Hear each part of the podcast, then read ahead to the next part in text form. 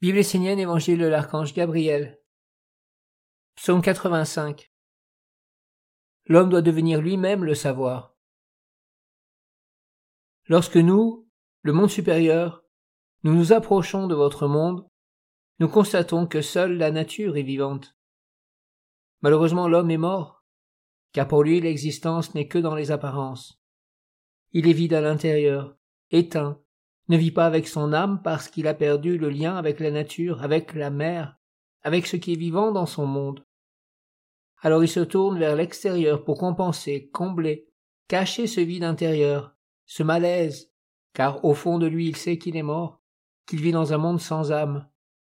Il crée un monde artificiel pour combler ce manque.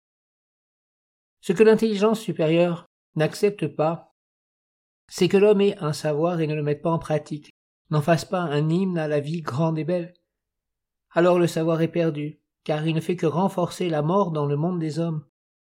Le monde divin est un autre monde, c'est le royaume de la vie. Les hommes qui vivent comme des graines ne peuvent atteindre ce royaume que par la floraison. Une fleur est la victoire de la vie.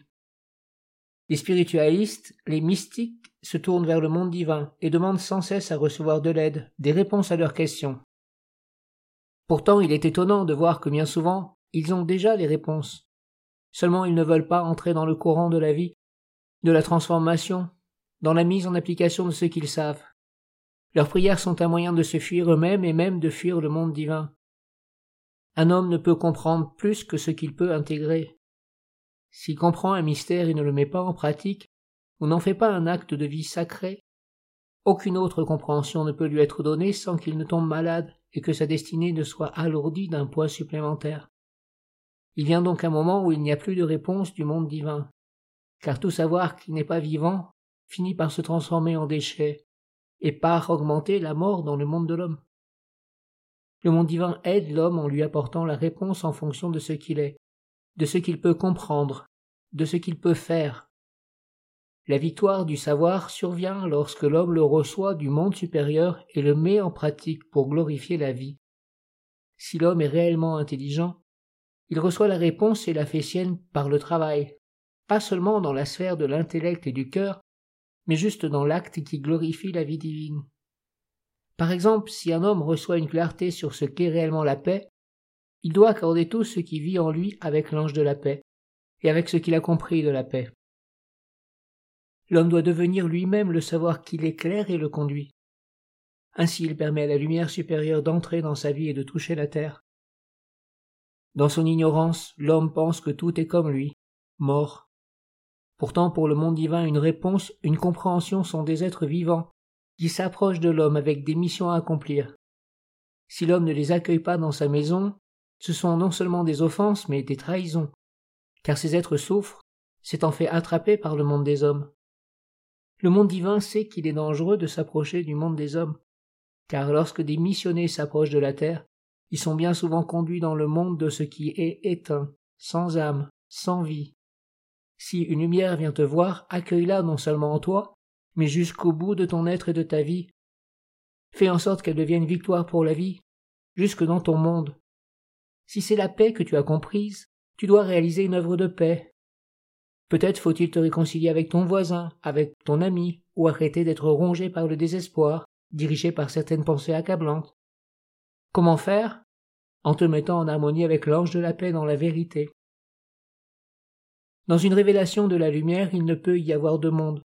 L'homme doit harmoniser son propre monde avec l'intelligence supérieure, jusqu'à l'incarner pour la victoire de la vie. Sinon il ne peut y avoir d'alliance ni de réponse. Si tu comprends quelque chose, faisant une œuvre qui soit une offrande, un corps pour la lumière animant ta compréhension. Alors le savoir sera vivant en toi, agissant, il sera un avec toi. Les hommes doivent savoir ce qu'ils veulent et apprendre à développer leur volonté, leur faculté de compréhension pour devenir des créateurs, des êtres agissant dans le sens de la lumière qui les éclaire. Alors ils gagneront la lumière et la vie, un corps de lumière. Pour les enfants de la lumière, la plus grande bénédiction, à l'heure actuelle sur la terre, se trouve dans la nation essénienne. Lorsque tu y entres, tu es associé à un ange. À travers une vertu, tu peux conduire cet ange dans ta vie devenir son visage, ses mains et ses pieds sur la terre et être associé à travers un cercle d'anges à une œuvre divine en incarnation dans le monde des hommes. La faiblesse des enfants de la lumière est d'être des rêveurs, de se laisser facilement attraper par les mondes de l'illusion.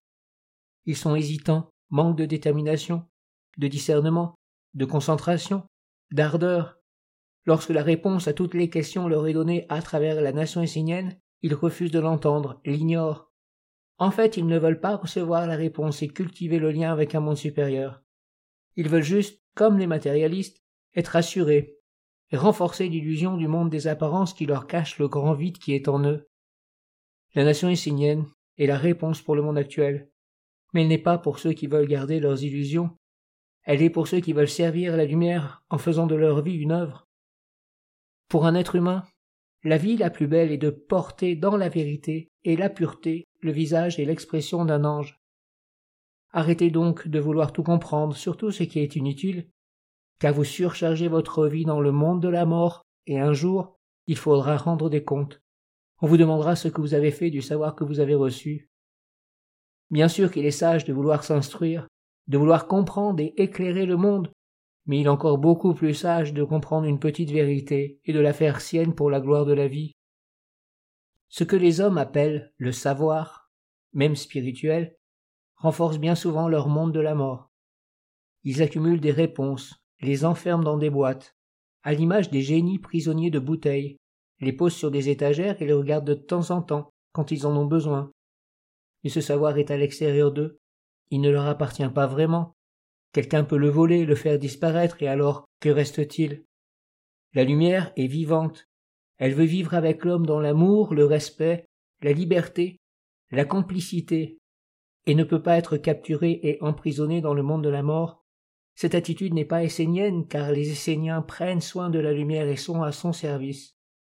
La lumière est le bien commun qui doit éclairer tous les êtres, non pas pour être conduite en esclavage, mais pour être honorée comme la reine du ciel, la splendeur des anges.